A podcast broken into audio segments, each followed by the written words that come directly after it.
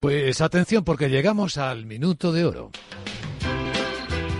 Veamos, don Álvaro, ¿qué ideas eh, comparte hoy con nuestros oyentes en el final de este consultorio de bolsa? Pues nada, como habéis visto, comparto la idea de don Jaime. Eh, yo creo que el, castigo que ha tenido eh, Acciona es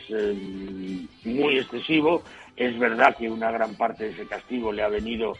por su participación en Acciona Energía, que está en un sector que está siendo duramente tratado en estos últimos eh, en estas últimas 20, 25 sesiones, eh, pero la verdad es que la compañía nosotros la vemos muy sólida, eh, la vemos con unas cifras, digamos, de contratación fortísimas, lo que es mm, ya lo que es generación también ahí pues es muy fuerte en Estados Unidos, México y Chile y sigue aumentando eh, su presencia en otros en otros países, eh, pero sobre todo lo que hemos visto en que en obras de infraestructuras pues está consiguiendo eh, importantes contratos a lo largo del mundo.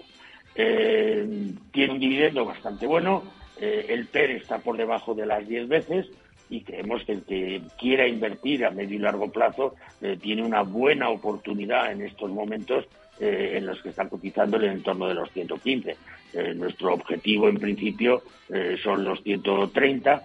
como una posibilidad mm, bastante realizable a lo largo de los próximos meses.